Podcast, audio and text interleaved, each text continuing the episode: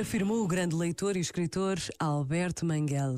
Para o ser humano, o instinto de sobrevivência não se resume à necessidade de comer e beber. Também inclui a necessidade de pensar. E isso é verdade, seja onde for.